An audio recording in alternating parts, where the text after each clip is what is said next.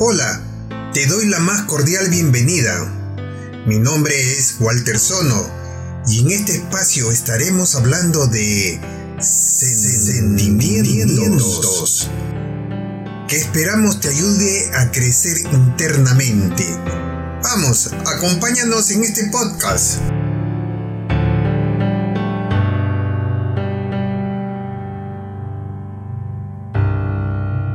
Cuidado de personas vulnerables.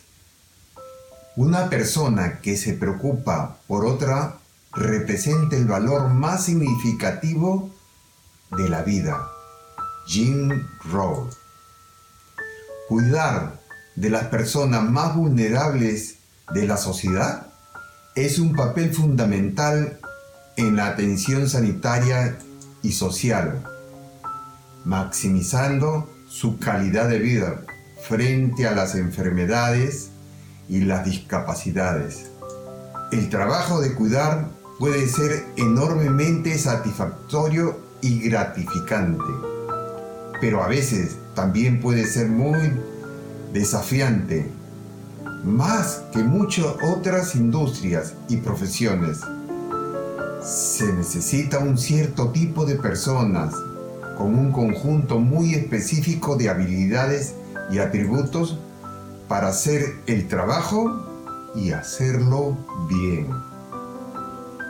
Pero, ¿qué hace un buen cuidador? Hay muchos atributos diferentes que un buen cuidador debe poseer, desde tener la experiencia necesaria para satisfacer las necesidades hasta ser una persona solidaria y comprensiva. Los cuidadores deben ser personas empáticas y dinámicas. Pero una de las cualidades que marca la verdadera diferencia es la pasión por ayudar a los necesitados. Es por eso que este trabajo requiere de tipos especiales de personas y para hablarnos de este tema tenemos el día de hoy a Paola Otoya. Ella tiene una historia muy linda por la cual dejó su carrera de muchos años para dedicarse al cuidado de personas vulnerables. Bienvenida al programa Paola. Gracias, Walter. Ah, gracias por invitarme. Gracias a ti. Y primeramente felicitaciones por este lindo proyecto que estás llevando. Me encanta, gracias, muchas gracias a ti. bueno.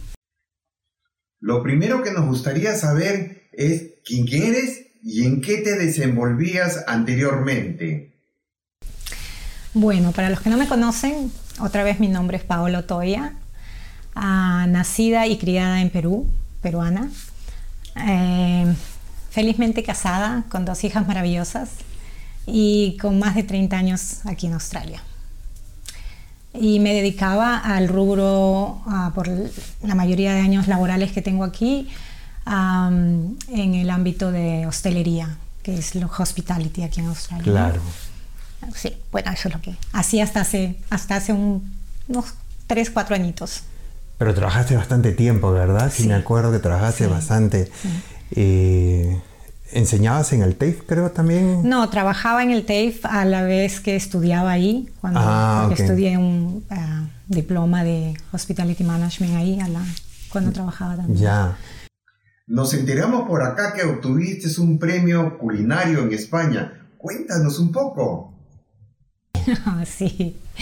Ok, ah, el de tapas. el premio de tapas. Bueno, esa es una historia bastante graciosa. Para empezar, quiero aclarar que yo he trabajado en hospitality por muchos años y tengo una pasión increíble por la comida, como buena peruana que soy. Cocinar riquísimo.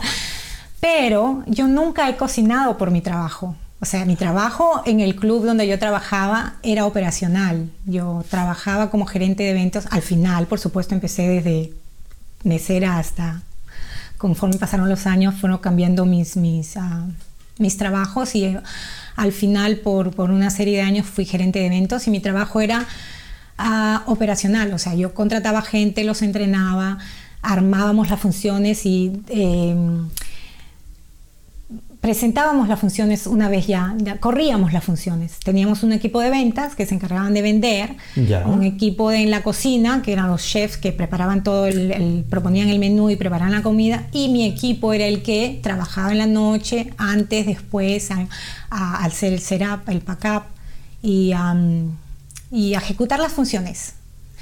Así que cocinar por mi trabajo nunca lo he hecho, pero sí dicen por ahí que sé cocinar bien, así que lo disfruto Cocinar mucho. riquísimo. Yo creo que sacaste esto de, de tu mami. Sí.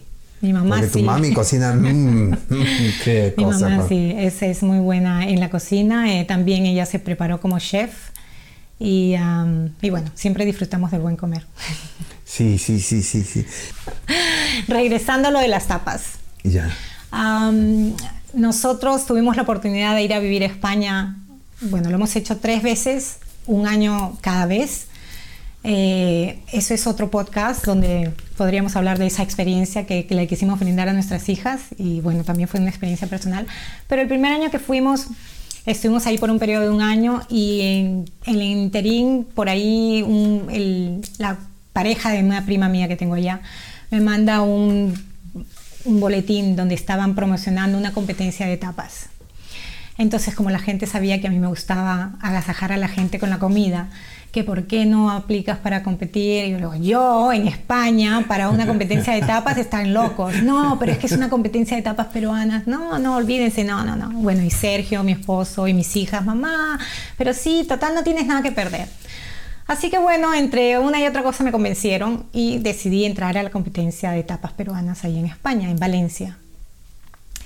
Y bueno, me preparé, yo siempre cuando hago algo me gusta hacerlo bien, así que eh, me compré mi uniforme, preparé mis recetas, los menús y presenté tres platos, tres platos peruanos, pero en forma de tapas, que ya ni me acuerdo muy bien, creo que hice unas causuchis, algunas con un polpito a la oliva, el otra con, el, tradicional pollito y mayonesa y la otra fue con una, una tuna cevichada Nikkei y presenté un, un plato de tapas con un adobo de cerdo, pero tenía como unas croquetas de yuca, bueno, unas cosas así. Rico. Y bueno, con muchos nervios, con, con, con, muchas ganas fuimos y habríamos sido, me parece que 15 participantes y al final de la competencia la gané. Pero lo más gracioso es que todos eran chefs menos yo.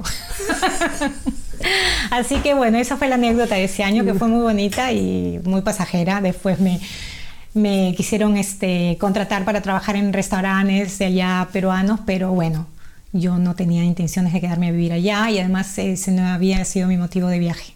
Así que ahí quedó. Esa fue la anécdota de las tablas.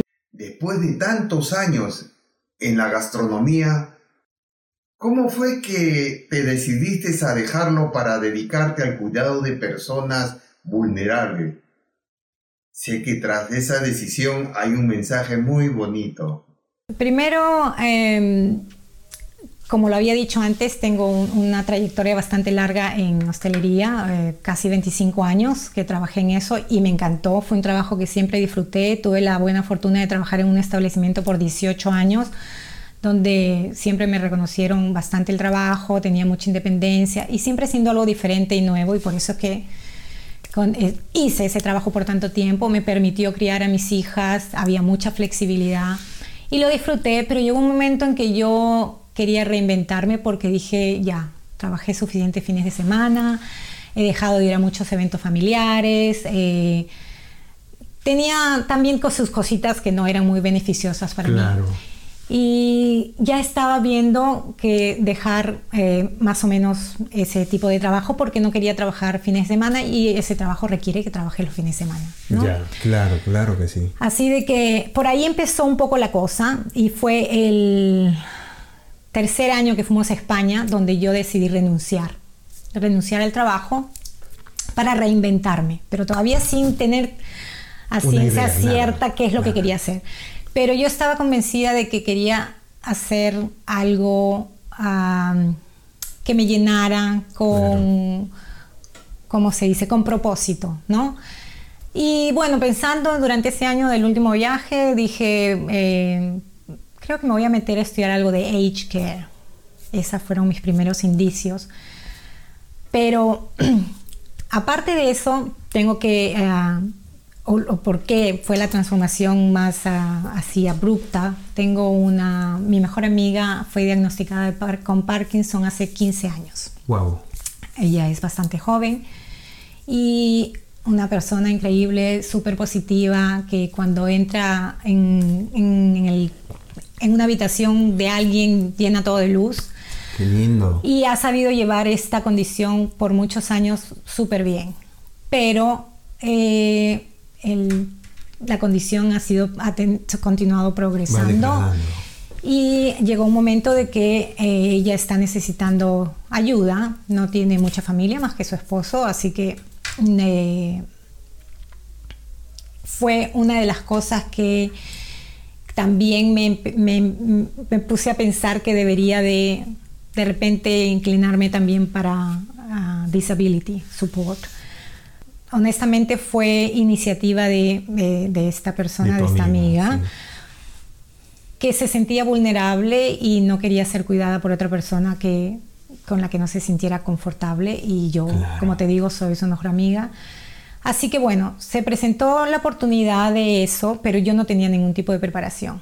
Así que cuando regresé de España, uh, yo dije, bueno, me voy a tener que poner a estudiar, voy a estudiar algo en disability, en, discapacidad. Que...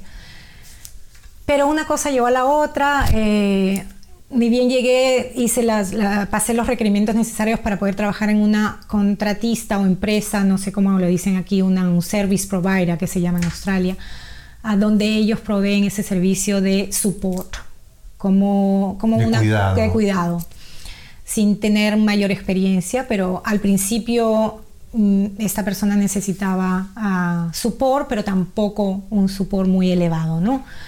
Así de que empecé a trabajar así, en, lo que le llaman aquí disability support, hasta disability support worker, eh, desconociendo el rubro totalmente.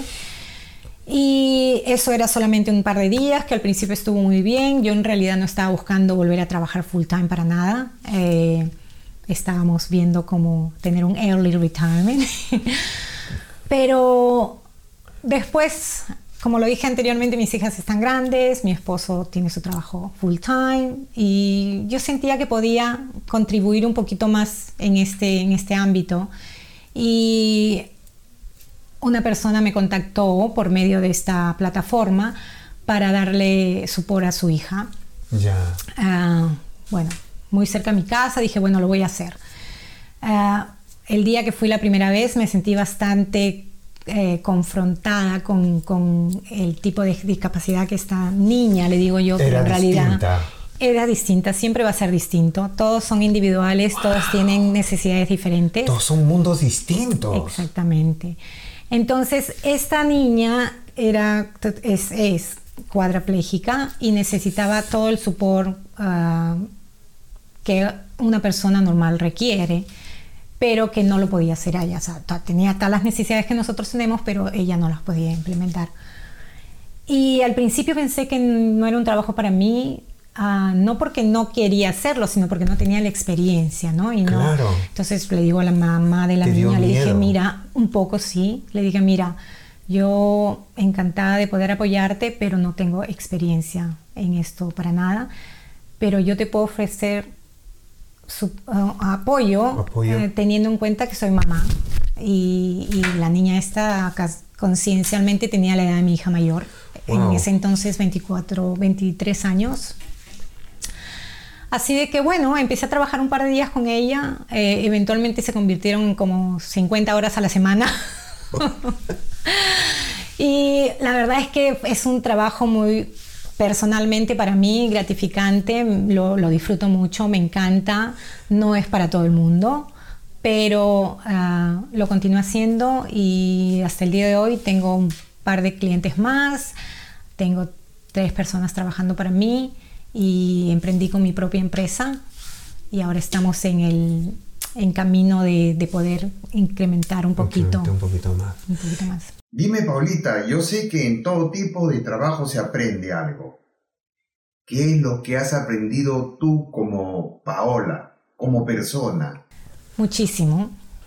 Yo creo que todos hasta cierto punto somos cuidadores de alguien en algún, en algún momento de nuestras vidas. Yo me considero que soy una persona que siempre he sido muy em, empática, se dice así, empática.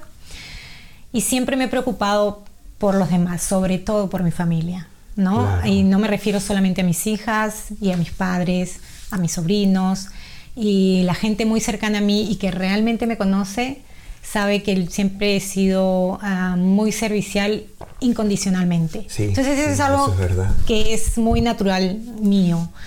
Y pero uno, yo considero que uno aprende cosas todos los días, ¿no? Y sobre todo en este rubro yo he aprendido un montón, en diferentes aspectos. O sea, he aprendido inicialmente cómo hacer el trabajo, porque no necesariamente tienes que tener un entrenamiento formal, pero sí ciertos parámetros que tienes que, o sea, el, primeros auxilios y esas cosas. Pero yo creo que lo que eh, eh, eh, lo que he aprendido más es a bajar un poquito las revoluciones. Yo siempre he sido una persona muy hiperactiva, muy rápida, que todo tiene que pasar así. Entonces he aprendido a escuchar, he aprendido a calmarme un poco, a, valorar muchísimo más las cosas. Siempre he sido una persona muy agradecida y que he valorado mucho. tengo muchas cosas por las que ser agradecida pero yo creo que esto te pone los pies en la tierra todos los días, porque te confrontas con diferentes condiciones, eh, admiras mucho a muchas de estas personas también, porque tengo, tengo clientes espectaculares, eh, algunos con muchos, ah, que requieren de mucho apoyo, pero también personas que son muy independientes y que se enfocan más en lo que pueden hacer y no en lo que no pueden hacer. Así de que yo creo que eh, todos los días aprendo algo nuevo. Veo que este tipo de trabajo es muy difícil. ¿Qué es lo más difícil de dedicarte a cuidar a personas vulnerables? No, dependiendo cuál sea tu motivación, ¿no? Para mí yo no encuentro ese trabajo difícil para nada. Yo creo que en, en el aspecto de hacer cosas. La parte emocional tienes que tener mucho cuidado porque es difícil no envolverse, es difícil no... Yo soy una persona que constantemente me pongo en los pies de la otra y entonces... Eres muy empática. Por más que no quieras, a veces te, te toca un poquito, ¿no? Por eso es importante también darte tu espacio y esa es otra de las cosas que he aprendido a poner una línea, porque al principio me envolvía como que mucho, demasiada pasión, yo quería resolver todo, ah, no sé, quería enseñarle a caminar a esta niña que, que ya no lo puede hacer, ¿no? Por así decirlo. Pero, como lo dijiste antes, es no es un trabajo para todos. O sea, tienes que tener, tienes que tener disponibilidad, tienes que querer hacerlo. Yo, mi motivación es, eh, o sea, yo lo hago con, con, mucho gusto, con mucha, con mucho cariño, con mucha pasión. Entonces, no es un trabajo estoy en un momento de mi vida donde estoy haciendo algo porque lo quiero hacer, no porque lo tengo que hacer, no porque tengo una necesidad. E-, eso te da otra visión. Y yo creo eso que es diferente, así que no podría opinar por otras personas, ¿no? Que algunas personas lo hacen porque es un trabajo y necesitan pagar un arriendo y qué sé yo. Otra de las cosas, ¿crees que este tipo de trabajo lo podría realizar una persona mayor?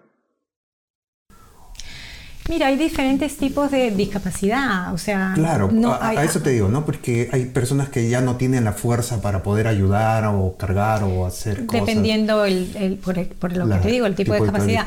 Hay personas que tienen mental illness, necesitan de repente una persona mayor, pero que los incentive a, distraerse de otra manera, una persona leída que los pueda llevar a, no sé, a una obra de teatro, a compartir, a, a, despejarlos o puede ser una persona mayor que, que tiene una trayectoria en counseling y, y, esa puede ser la persona perfecta para darle support ¿no? a, este tipo de casos. Ah, pero es un rubro donde se aprende, todo se aprende. todo se aprende, sí. Yo no diría que no hay nadie que no lo pueda hacer, es, pero sí me parece importante que, que lo quieras hacer, que, lo quieras hacer y no solamente porque sea un trabajo, sino porque, porque es Es tu propósito, tu propósito, de vida. exactamente. Dime una cosita. Tú hablaste algo de que tú ponías una línea divisoria. ¿Esa línea divisoria se refería a tu trabajo y tu familia? Es difícil no llevar los problemas de trabajo a casa y viceversa, ¿verdad? Yo soy muy, ah, muy emotiva. Entonces sí, no, no voy a negar que a veces llego a la casa y estoy, sobre todo a, a mi esposo, contándole algunas cosas, pero él sabe cómo, cómo, Cómo poner, bajarte. cómo bajarme. Y he aprendido mucho, gracias a él y bueno, también por el trabajo, a controlar esto. O sea, es, es un crecimiento constante. Ah, yo me siento, cuando me evalúo personalmente ahora, si tú preguntas la Paola de hace unos años atrás, un poco más calmada, más eh, serena. Eh, tienes que aprender mucho a respetar ciertos Ciertas líneas. ciertas líneas. Eh, y conocer a tus, a tus, a tus clientes, por así decirlo, o sea, las personas que necesitan apoyo, ¿no? Hay, tú, desde tu punto de vista, tú puedes percibir de que las cosas están mejor hechas de esta forma, pero eso no es lo que ellos necesitan, o no es como lo, lo pueden hacer, o ya no tienen la capacidad de Ya no tienen hacerlo. capacidad. ¿no? Para, para regresar a donde yo te decía que soy muy rápida, soy, y ese es el problema que a veces tengo con, con, con mi amiga, que no, ella ahora está, tiene que tomarse un tiempo más más, largo para hacer las cosas, entonces ahora he aprendido a calmarme, a escuchar, más paciente. a tomarme más tiempo para hacer las cosas, a esperar y a entender, ¿no? A entender porque ellos también pasan por muchos cambios y- a, a aprender a aceptar que ellos tienen que cambiar o que están cambiando también es muy importante. Claro. Mm. ¿Qué hay de tus hijas? ¿Sufren por este tipo de trabajo? No, mis hijas son súper independientes. Ya. A pesar que todavía viven en casa, pero son súper independientes. Es una de las razones por la que decidí dedicarme más horas a esto, porque siento que no me necesitan a ese nivel. Ya. Al contrario, son, eh, me apoyan muchísimo, eh, siempre me hacen sentir de que lo que hago me hace feliz, las hace feliz, eh, que están orgullosas. No, son, no- Qué lindo. mis hijas lo llevan súper bien, muy contentas por, por mí. eh, Claro, saben que tengo mucho apoyo de, parte de la familia en ese Qué lindo. aspecto. Qué bueno, qué que- bueno. No siempre es así. Es este, más, a veces las utilizo todo el tiempo. Pues no puedo, puedes ir a recoger para llevar, para hacer, o sea, ellas trabajan para mí también a veces. o trabajan sin pago, no, a veces pago a veces, pero bueno, no, son, me dan mucho apoyo. Qué bueno, qué bueno encontrar el apoyo en la casa porque eh, hace que tú trabajes más contenta también, Sí, ¿no? sí, la verdad es que lo disfruto bastante. Sé que hay muchas personas que tienen algún familiar anciano o con discapacidad. ¿Qué consejo nos dejarías para hacer de nuestros seres queridos personas felices? Porque una cosa es ir y cuidarlos un rato y otra es convivir con ellos. Con Personas que se encuentran, que han sido cuidadores o, o apoyando a sus familiares toda la vida por alguna condición u otra. Algunos han nacido Sí. con alguna condición. A las personas adultas que eventualmente se empiezan a comportar como niños, hay que tenerles más paciencia. ¿Qué te diría yo? Ah, tratarlos, bueno, inicialmente con mucho respeto, ¿no? Respetando su dignidad, porque aunque nosotros pensamos que no se dan cuenta, Se dan cuenta. se dan cuenta. Y tratarlos con mucho cariño, ¿no? Cariño, con mucho amor, porque a pesar de que hay cosas que no vas a poder resolver o no van a, vas a poder revertir, por lo menos alegrarles el momento, ¿no? El, el día. Yo creo que eso es muy importante, que se sientan queridos, que se sientan que lo haces con, con responsabilidad y con cariño. Y Ya. que pienso que Paola, dime, siempre escuché decir, pobrecito el viejito, no lo contradiga, déjalo que hable nomás, no lo contradiga. ¿Qué piensas de eso? No, bueno, es que tú tienes que saber identificar cuándo. Depende, ¿no? Hay gente, por ejemplo, que está sufriendo de demencia y hay momentos en que ellos no están conscientes de lo que están diciendo. Entonces ahí es donde tú tienes que saber identificar en qué momento tú le sigues la corriente, por así decirlo, porque eso es lo que lo hacen feliz. Claro. A veces no te, ni te reconocen y puede que sea permanente como puede que sea temporario. Entonces, ahí es donde tú, yo pienso de que si eso es lo que los, los va a mantener contentos o felices en ese momento, es lo que tienes que hacer.